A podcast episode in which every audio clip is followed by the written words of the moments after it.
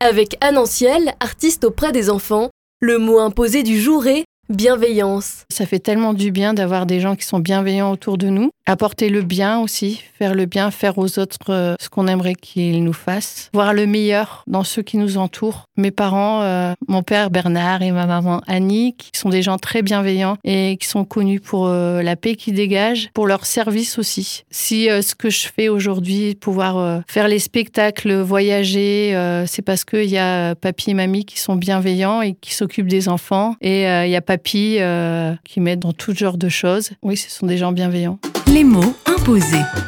Un mot, un invité, une minute pour un instantané de solidarité.